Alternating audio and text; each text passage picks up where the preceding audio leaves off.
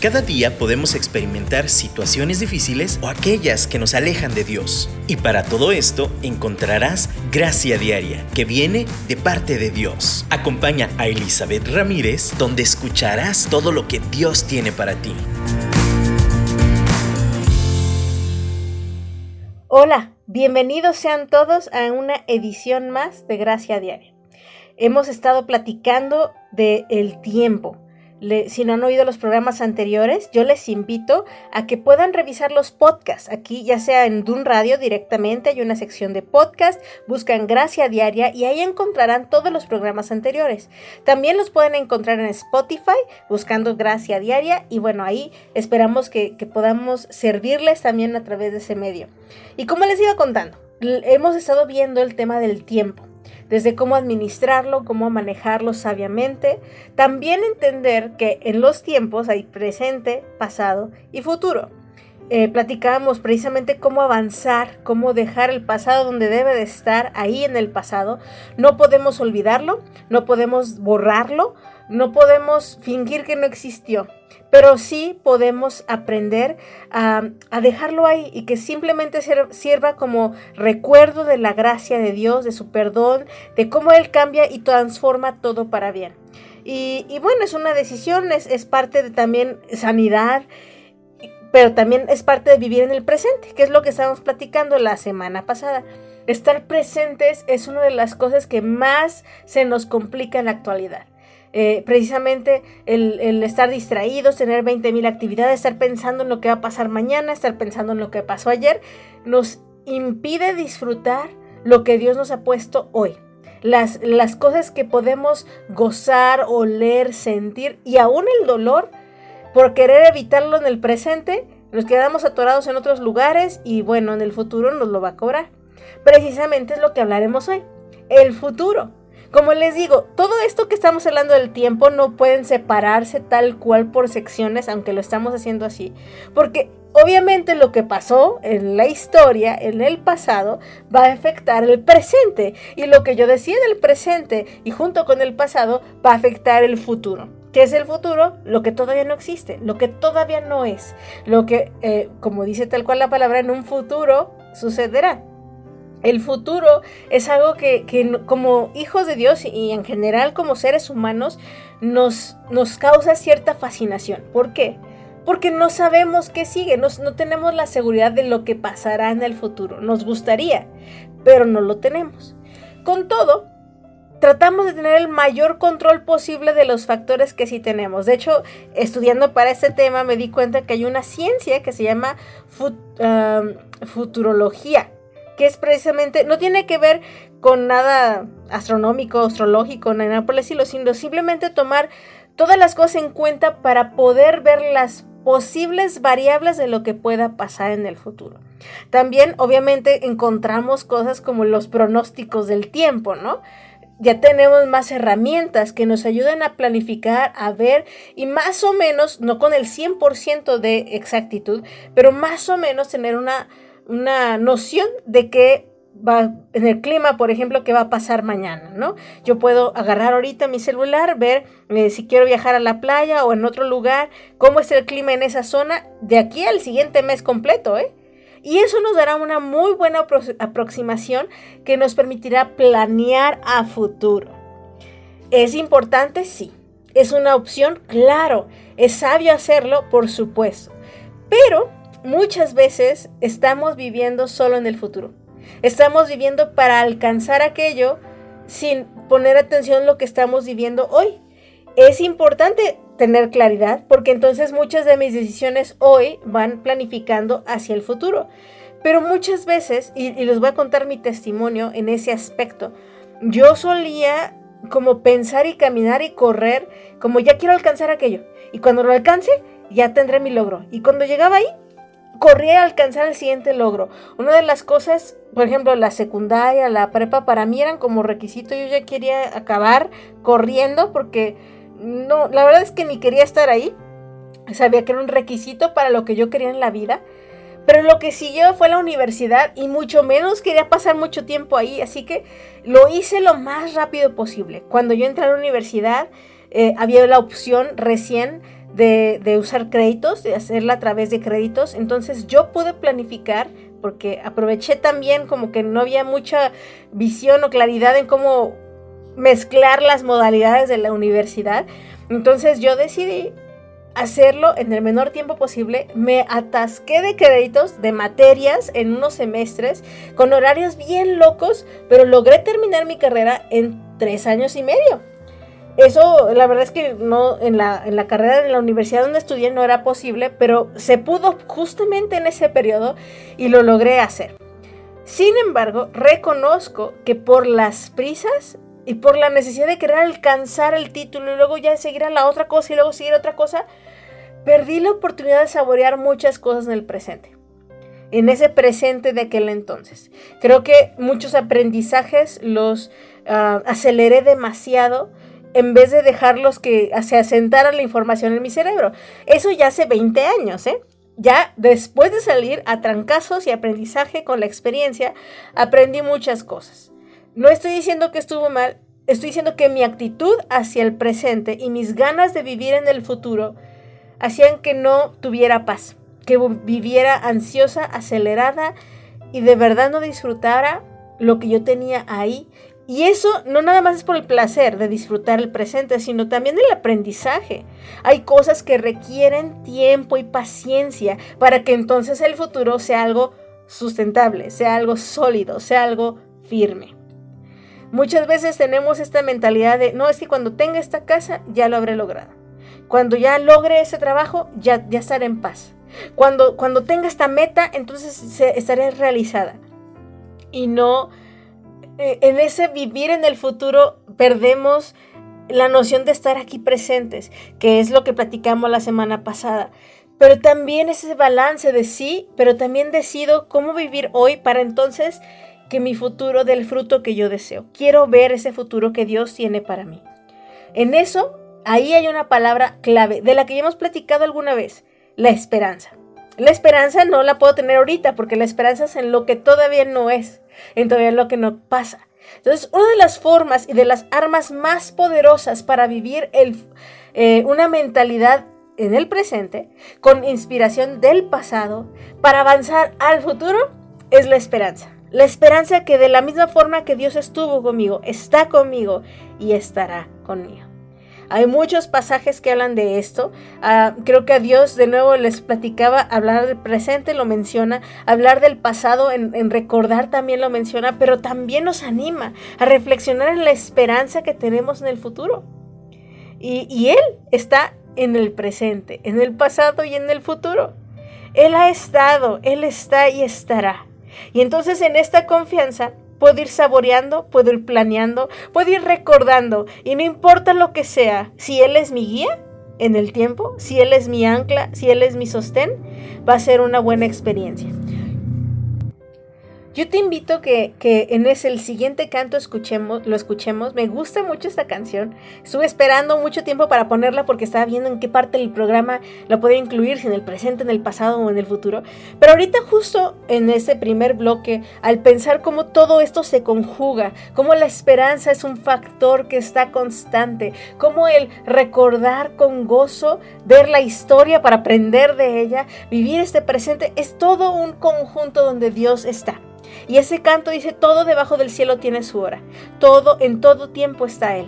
Y yo quiero que así como este canto lo disfrutemos, lo escuchemos, tomemos una pausa y meditemos sobre esta presencia de Dios constante en todo tiempo. Aunque no lo veamos, aunque no lo sintamos, Él ha estado, Él está y estará. Alabemos a nuestro Dios.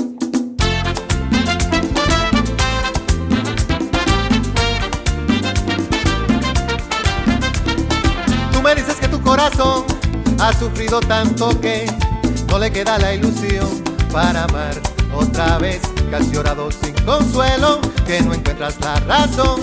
Pero yo te digo, lo viejo pasó, cariño. Lo que viene es mucho mejor. Tú no sabes que la luna no se queda sola, se alegra en un mar de olas y le dice a la amapola que espera su cariñito como la guira espera tambora, que todo tiene debajo del sol naciente. Espera tu amor bendito, de nada vale ser impaciente, ay no, ay no.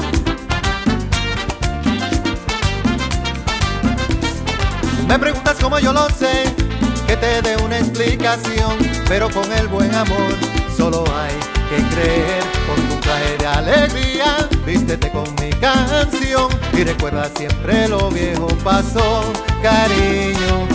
Que viene es mucho mejor. Tú no sabes que la luna no se queda sola. Se alegra en una de.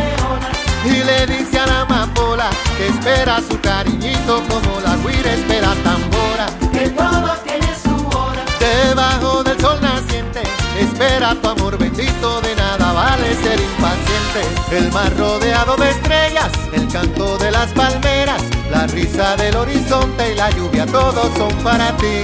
El rojo de las cayenas y el cielo de nubes bellas fueron hechos para ti, son para ti.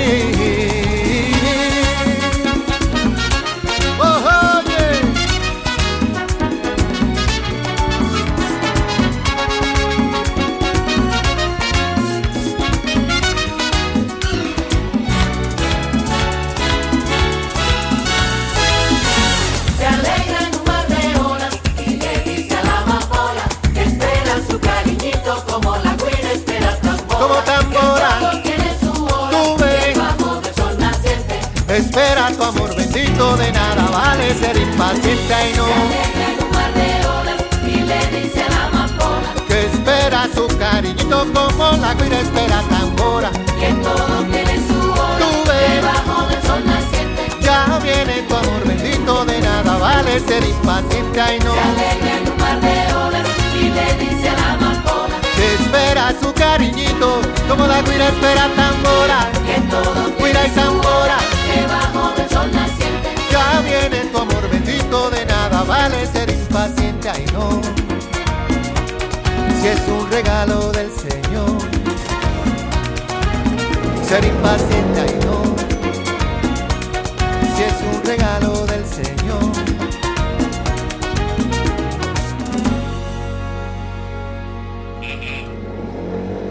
Hablando de planes, que precisamente es lo que tiene que ver con el futuro, hay un pasaje que me parece de, lo- de los más que más escuchamos, pero me parece tan hermoso.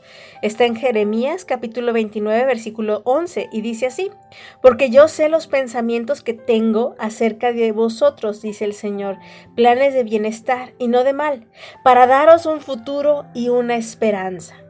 Él está planeando darnos ese futuro y esperanza. Él está ahí. Y, y también, pero también es esa invitación a ser presentes. Otro pasaje, les digo que en esto hay un montón. Proverbios 19, 21 dice así, muchos pensamientos hay en el corazón del hombre, mas el consejo de Jehová permanecerá.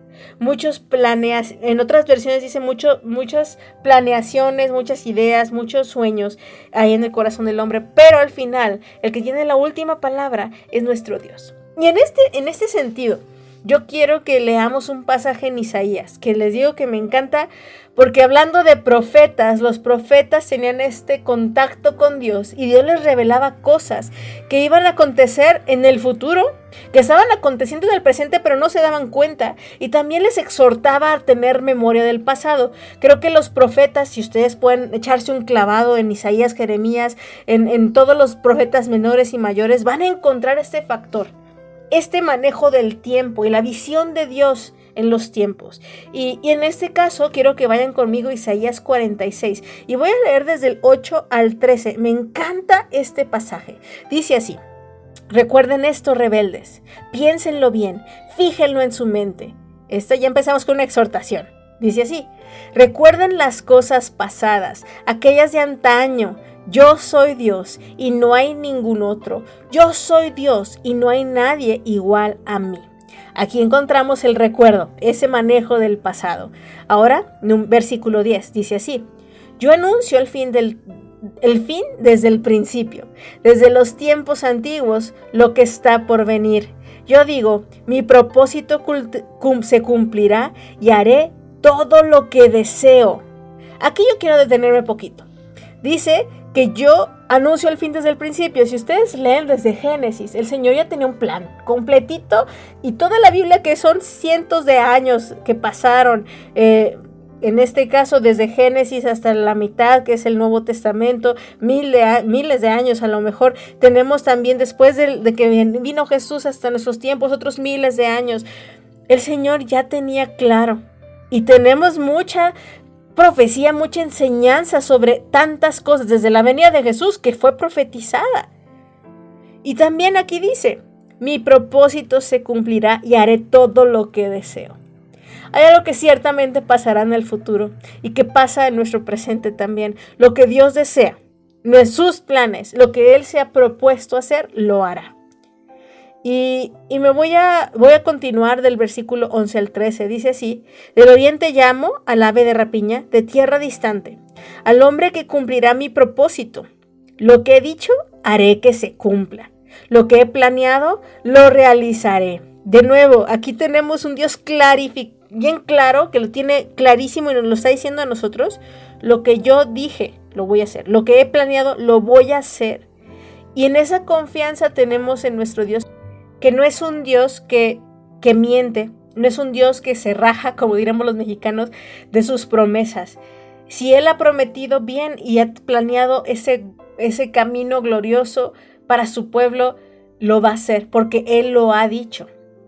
Luego dice el versículo 12, escúchenme ustedes obstinados de corazón, que están lejos de la justicia. Mi justicia no está lejana, mi salvación ya no tarda, estoy por traerlas, concederé salvación a Sión y mi esplendor a Israel. Y obviamente esta visión habla de, nosotros podemos pensar de Jesucristo que es la gloria, la salvación, y no nada más de Israel, para todos nosotros.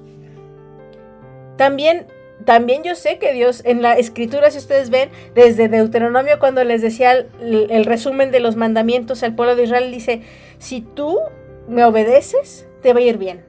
Y yo te voy a bendecir y voy a hacer esto y esto y aquello. Pero si tú me desobedeces, no te va a ir bien. Va a pasar esto, va a pasar esto, va a pasar esto y aquello ahí es una visión clara de lo que va a pasar y lo que no va a pasar y las consecuencias y cómo podemos decidir hoy en base a esa, a esa consecuencia positiva o negativa que Dios mismo nos está plasmando.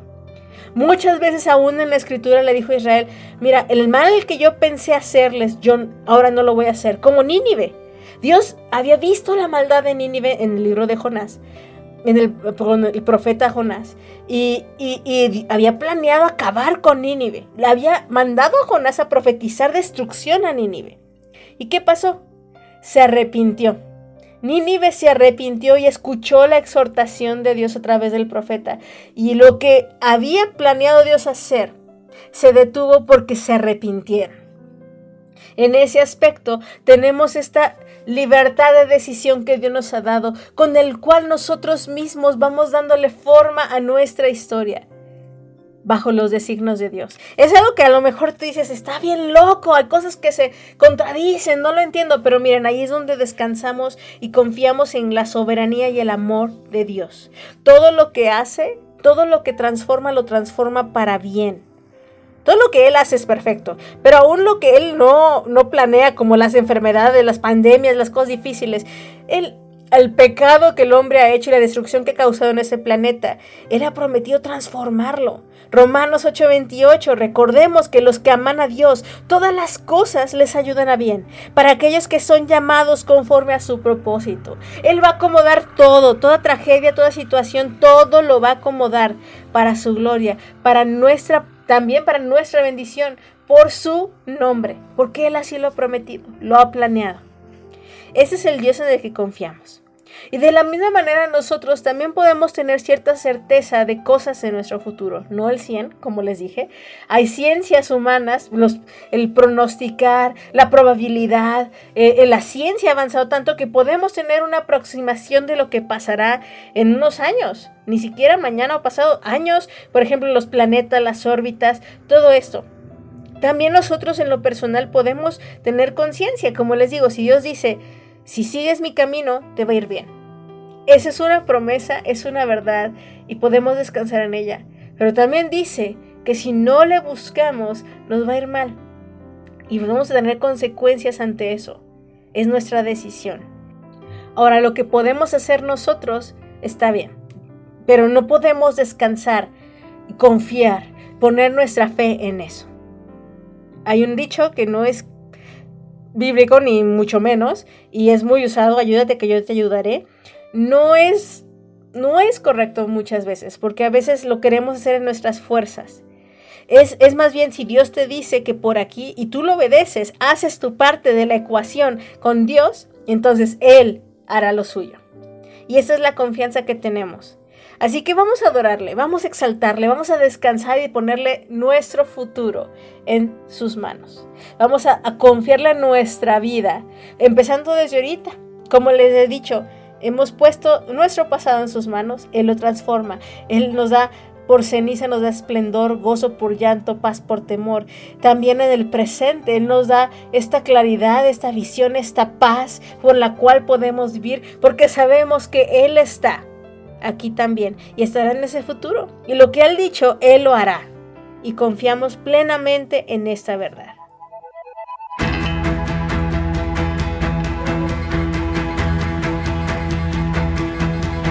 Hasta nunca ha pasado, ya no vivimos más en ti.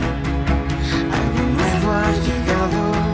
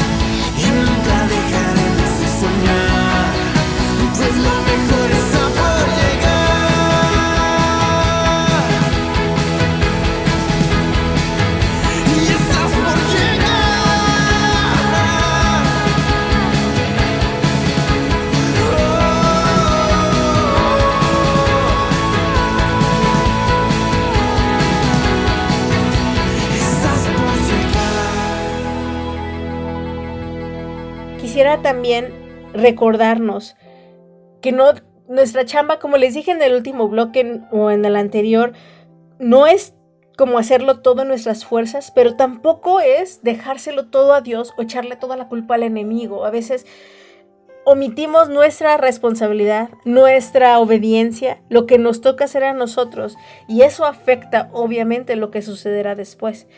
Me encanta lo que dice Filipenses 3:13. Pablo le escribe a los filipenses, dice así, hermanos, yo mismo no pretendo haberlo hecho solo pero una cosa hago, olvidando ciertamente lo que queda atrás y extendiéndome a lo que está delante. Y sigue adelante, prosigo a la meta, prosigo a la meta. De nuevo, es una carrera. El, el símil que usa Pablo, esto es una carrera. Cada paso voy dejando un paso atrás y eso es historia. Está bien reflexionar, aprender de lo que pasó, pero ciertamente lo dejo atrás, sigo corriendo hacia adelante y me extiendo me extiendo. O sea, es, como voy trabajando hacia allá. Prosigo a la meta. En este sentido, no quiere decir que no me dé cuenta de lo que estoy haciendo ahorita, que se me olvide, como les dije yo, que yo vivía en el futuro y no, no disfrutaba mi presente. No se refiere a eso. Es, tengo esta visión clara de a dónde voy y por qué estoy haciendo lo que estoy haciendo hoy. Y no se me va a olvidar porque tengo los ojos fijos en esa meta. Esa meta de estar con Cristo al final del camino, en el resto de mis días, en la eternidad. Esa es la visión de, Pablo, un futuro esperanzador, porque no importa lo que vivamos en esta tierra, no importa lo que suceda, el final, cuando estamos en Cristo y seguimos en Él, es algo hermoso. Como mismo Pablo dijo, para mí el vivir es Cristo y el morir es ganancia. Muchos tenemos miedo del futuro. Tenemos miedo de, lo que pasará. Tenemos miedo de la incertidumbre. Tenemos miedo de no tener los recursos. Tenemos miedo de perder lo que hemos tenido. Eh, tantas cosas que nos pasan por esa incertidumbre del futuro pero tenemos que recordar, también como, como mismo Dios nos recuerda en el Salmo 119, 105, su palabra es lámpara a nuestros pies y es lumbrera a nuestro camino. Esa palabra nos va ilumbrando un paso a la vez. Tal vez no nos dé toda la descripción gráfica de todo el plano, todo el camino, pero yo sé que al final hay una meta. Y esa meta es Cristo.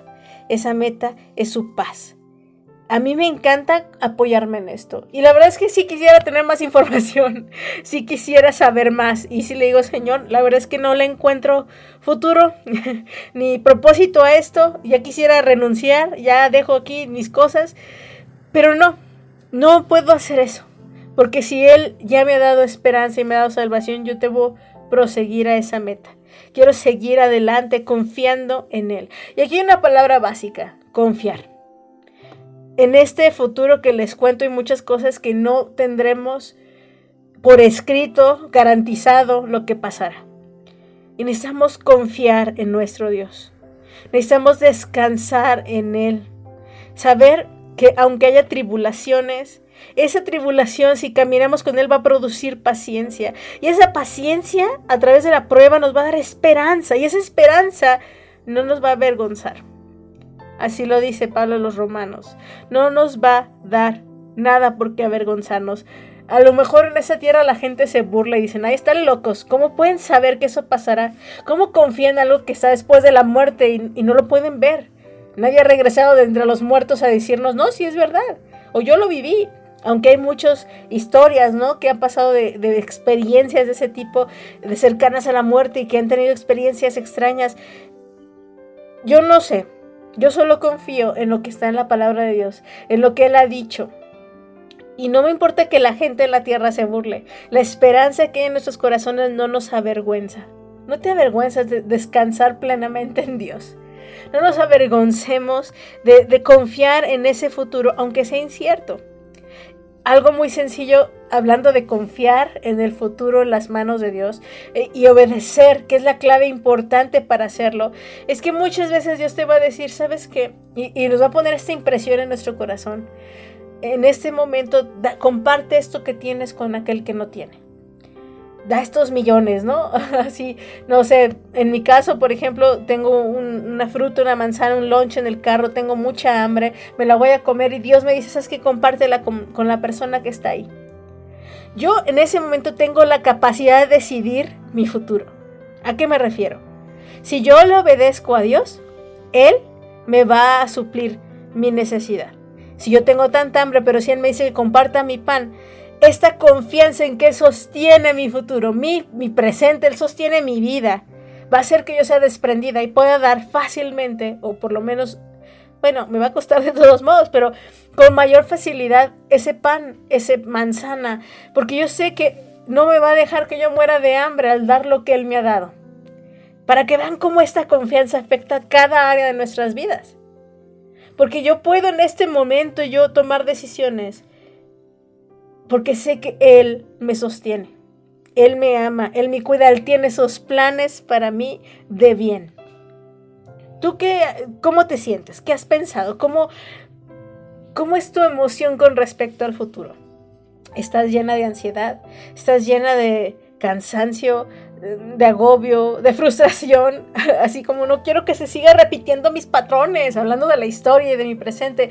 Veo cómo lo sigo eh, perpetuando, quiero romper patrones tóxicos. Señor, ayúdame. Entonces, Él de la mano nos va a llevar del, del, pasado, a lo mejor estamos atorados, no hemos perdonado, ya lo hemos platicado. A lo mejor en mi presente yo no estoy de verdad, quiero brincarme el dolor, quiero omitir todas las cosas complicadas y quiero brincarme al futuro. Había una película cuando era joven que se llamaba Click y era eh, Adam Sandler, un actor de comedia que ya no ha hecho muchas cosas tan buenas. Bueno, no sé, hay, habrá gente que le gusta o no, pero ese no es el punto. El punto es que hizo una película sobre tener un control remoto donde podía adelantarle las escenas, atrasarle, podía adelantar su vida, era un control remoto de su vida y se dio cuenta que por adelantarse tantas cosas, dejó de ver y perder y perdió lo más valioso, que era su familia. En ese caso estaba viendo eh, la moraleja de esa película. Pero en general, tantas veces queremos adelantar las escenas para poder vivir ese futuro. Pero ¿saben? El único momento en que ese futuro estará completo, en el cual podemos alcanzarlo, es cuando estemos con Él. Mientras estemos aquí en la tierra, eso parece una zanahoria que nunca alcanzamos, que está amarrado en nuestra cabeza, lejos de nosotros y corremos y mientras más corremos menos lo alcanzamos. Pero habrá un momento en que finalmente lo alcancemos y eso será en la presencia de Dios. Mientras tanto, yo puedo romper estos ciclos tóxicos porque Dios me puede mostrar esa palabra que ilumine mi caminar. Puede mostrarme y yo en mi obediencia voy a cambiar mi futuro. Ya no tienes que seguir viviendo lo mismo, repitiendo patrones tóxicos, repitiendo dolor, angustia, pensamientos que están ahí nada más rotando en nuestra mente. Hoy es el día en que el Señor quiere cambiar tu futuro. ¿Y saben cómo?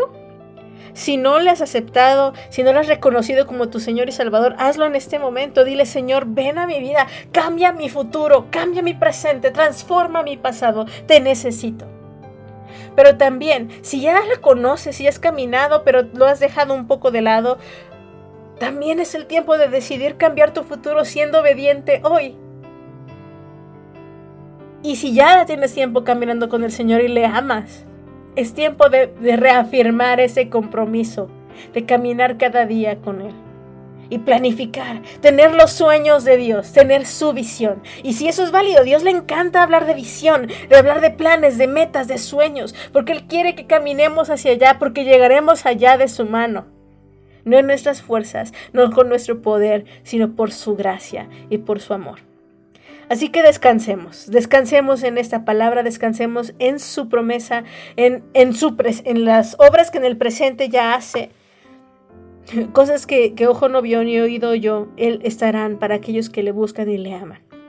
Así que, pues gracias por estar aquí. Espero que esta confianza siga desarrollándose dentro de ti, esta visión de la vida, confiando, amando, esperando y disfrutando lo que Él tiene desde ahorita. Pasado, presente, futuro. Él está con nosotros.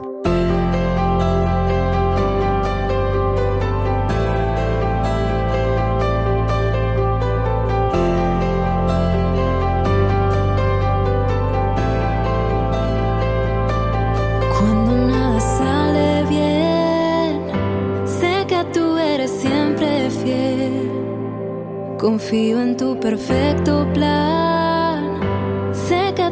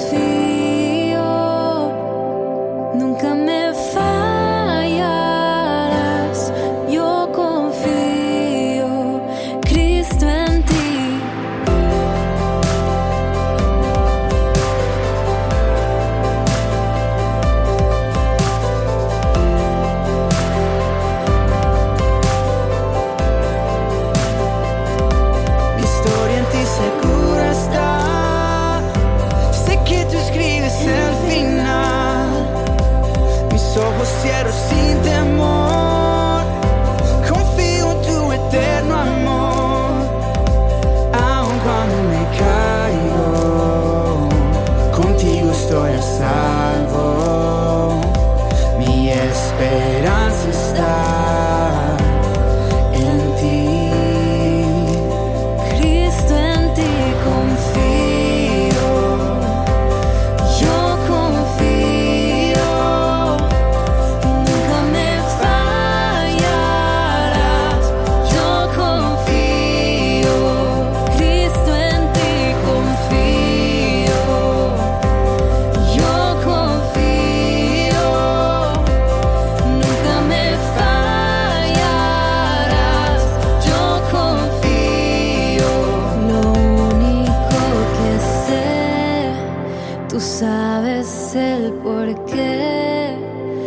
todos los detalles, eres fiel, aún en la oscuridad, tú no me dejarás aquí en tu presencia, quiero estar. Lo único que sé, tú sabes el porqué.